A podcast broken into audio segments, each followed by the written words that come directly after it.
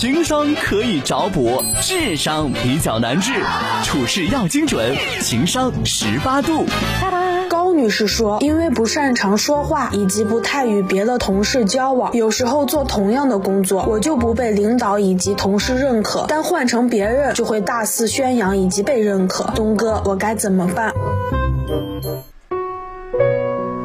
呃，晨晨，要不然你进来一下。我觉得这个话题不会是你自己投稿的吧？好了，开玩笑啊，亲爱的朋友们，今天的情商十八度呢，各位在东哥当家的微信左下角呢就会有一个情商啊，打开东哥当家的微信很简单，您把微信打开右上角有个加号，点击加号里面有添加朋友，在添加朋友里面有个公众号，您搜索东哥当家四个字，左下角就可以看到情商，点一下就可以来给我们投稿。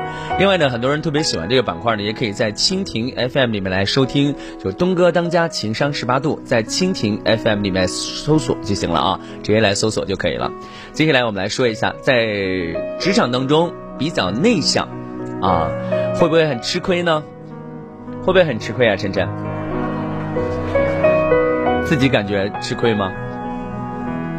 还行，有一点吃亏。我们组的晨晨老师呢，就属于典型的不太会说话。我甚至觉得，如果没有我的出现，他此生绝不可能进入陕西广播电视台。不是说进不来，是他自己也不会想到要进来。即便有家人给他找一个实习的机会，我觉得他也不会来这里。但你知道，人有的时候就是这样，也真的能保证你大学毕业之后，你找了一份工作，你就业的就是你专业对口的东东吗？不太可能吧，是吧？当然呢，这个不是我们今天主要讨论的话题，就是在职场当中，你要不要去做所谓的一个可能语言量也比较大。然后呢，经常去跟领导去反馈工作的人呢，来，我先问问大家一个问题：你有没有发现，只要在职场当中经常，哎，李总，我给你反映一个事情，这种人他常年进到办公室，就经常会受到有一些人的诟病。比如说，有人就会说：“哎呀，你看谁谁谁，你看那个精的样子，你看他的邀功的样子，你看他那个拍马屁的样子。”我也不知道从什么时候开始。这个经常给领导反馈工作，就变成了一种拍马屁的表现。我们是否真的把这种行为能够一刀切的去认可或者认为呢？我记得好像有一年的《奇葩说》里面专门谈了这个话题，就说生活当中还好，职场里面你要不要去当邀功精呢？说的直白一点，就是经常做一个积极反馈工作的员工。这个积极当然被很多其他的一些员工看成什么呢？就是。秀，是吧？还有呢，就是拍，无非就是这样。可是呢，我自己在职场的时间，说实话，我一直觉得高手在民间，咱都是平头老百姓。很多人听这个节目的人，你们都比东哥要聪明。有一些朋友，有一些大哥大姐，可能你们比旭东的这个职场经历还长。我可能到了明年十六年的时间，零七年参加比赛嘛，所以十六年的时间对于我来说是这样的。那么我怎么去看待这个问题呢？这十六年当中，我真的学到了，在职场当中是每个人都要贡献价值。可是我不知道今天我说一个新词儿，大家认不认可？叫做情绪价值。那么什么叫情绪价值呢？比如说，你的老板在讲一件事情，他非常的怎么样呢？手舞足蹈的，甚至欢呼雀跃的。他有一个什么什么样的一个什么什么 X 计划。这个计划他跟大家分享的时候，你常年表现出一种什么状态呢？就是拿着个笔，拿着个本儿，不断的记。我且不说你对这个不感兴趣，我就说一个你感兴趣，你特别感兴趣。朋友们，现在一秒钟把自己换成老板，你现在跟你的员工十个也好，一百个也好，你不断的说，咱们这个事情是个 X 计划，在二零二三年我们要主打一个什么样的市场？我通过六个方面给大家说一下，这六个方面我研究了一个月的时间，一二三四五六七八。这个时候你在职场中，你是个很内向的人，你可能低头看路，对吧？你是个非常勤勤恳恳的老黄牛。我且不说你不认真，我就打你非常认真。你拿个本儿拿个笔这样记，每次老板看你一眼的时候，你都是木讷的表情，没有任何兴奋感。而老板投向东哥的时候，东哥表现说：“嗯，嗯，对对对对。”然后经常冲着领导微笑，然后笑着说：“嗯嗯嗯，点头。”这叫什么？这叫你在给领导传递情绪价值。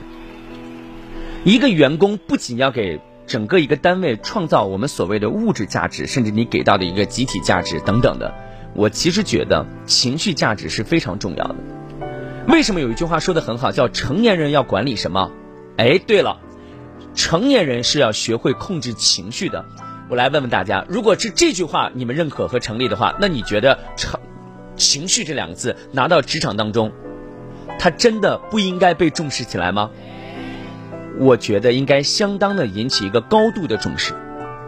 所以在跟老板互动过程当中，也许你有你自己的一些所谓的小想法，你也勤勤恳恳的，但是你这个经常积极敲门汇报工作的举动，包括你拿着一个单子说，领导，您交给我的事儿，我大概分为了六个步骤，咱们今天下午两点钟干什么？如果时间来得及的话，三点半的时候我会去一趟这里。然后去完这里之后，看我五点半能不能回来。如果五点半回不来，那就咱们下班的时间点了。那老板您就走，您就不管了。明天早上九点钟我再给您汇报这个事情。我大概今天下午的安排是这样的，请问这跟拍马屁有什么关系？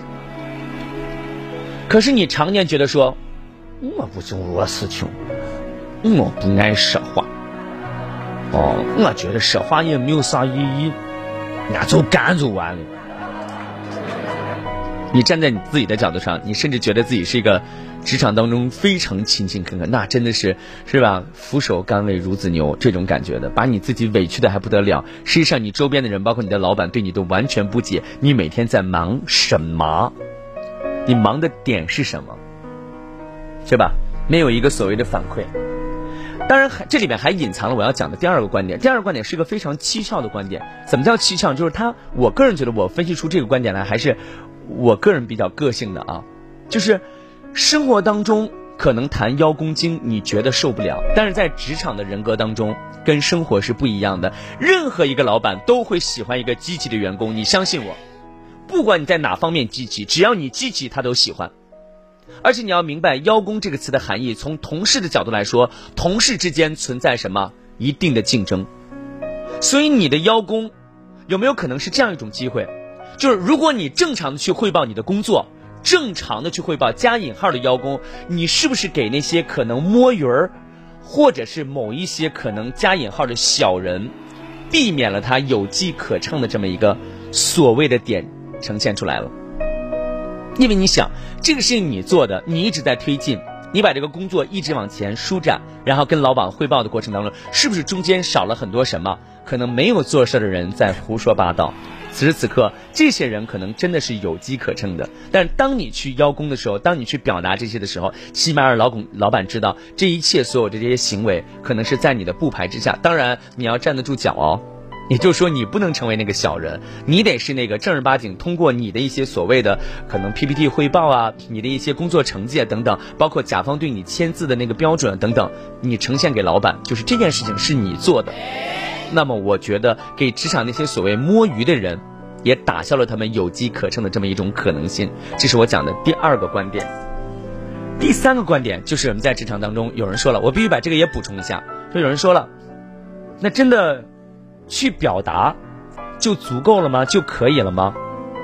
这个观点我也要夹杂着，夹杂什么呢？所有的老板最后都看什么？对了，结果。老板们是不是都看结果？朋友们都知道吧？所有的老板都看结果，所以也许这个行为我要讲到第三点，前两点我已经讲完了，第三点我要把它补充一下。其实你可以低头看路，没问题的。你也可以做个老黄牛，你可以用行为导向，最后导到结果导向上，呈现给一个比较漂亮的成绩单给你的老板。可是你知道你吃亏在哪儿了吗？就是你事儿做了。但是你未必能落下多少的好，因为不知道、不知情，包括跟你本人共事五年、十年了，我们没有深的交情。这个交情不是友谊，是我跟你之间好像我们就算研究什么也得齐头并进吧。